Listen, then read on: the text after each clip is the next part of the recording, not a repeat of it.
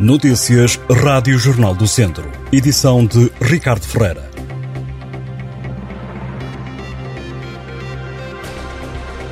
A GNR lançou esta segunda-feira uma operação de fiscalização ao transporte rodoviário de passageiros em vias com maior volume de tráfego, de forma a promover o aumento da segurança rodoviária. Em comunicado, a Guarda Nacional Republicana avança que até ao final da semana vai promover esta operação de fiscalização seletiva, também para promover a melhoria das condições de trabalho e a concorrência leal no setor dos transportes em todo o território nacional.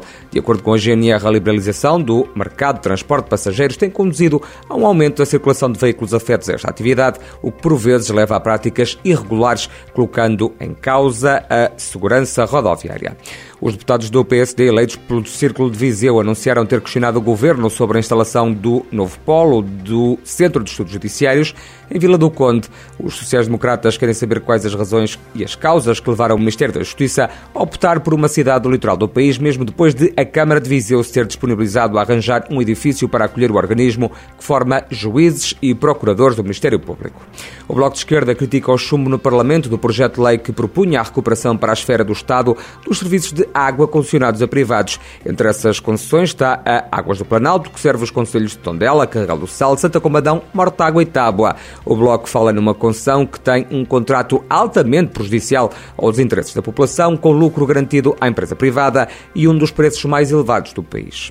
A Casa Lobo, na vila de Mortágua, está em obras que, depois de concluídas, vão levar à instalação no edifício de serviços da Câmara Municipal. A empreitada, que representa um investimento de mais de 353 mil euros, tem um prazo de execução de meio ano. O imóvel, um antigo estabelecimento comercial, foi comprado pela autarquia em abril de 2021. Após a reabilitação do interior, o edifício vai albergar vários serviços de atendimento aos municípios, nomeadamente no âmbito da transferência de competências da Administração Central para os municípios e atividades de interesse da população e visitantes, refere a Câmara de Mortágua em comunicado.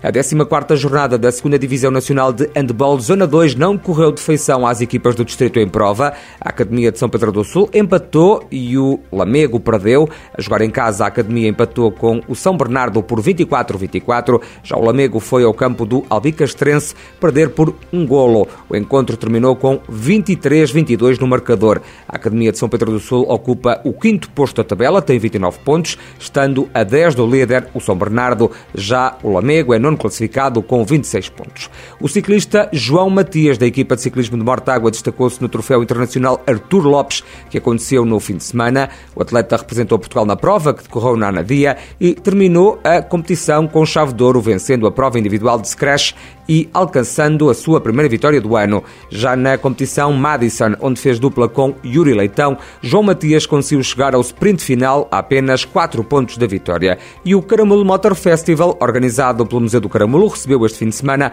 o prémio César Torres 2022, a mais importante distinção da Gala dos Campeões, organizada pela Federação Portuguesa de Automobilismo e Karting.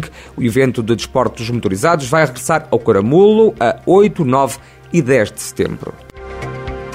Estas e outras notícias em jornaldocentro.pt.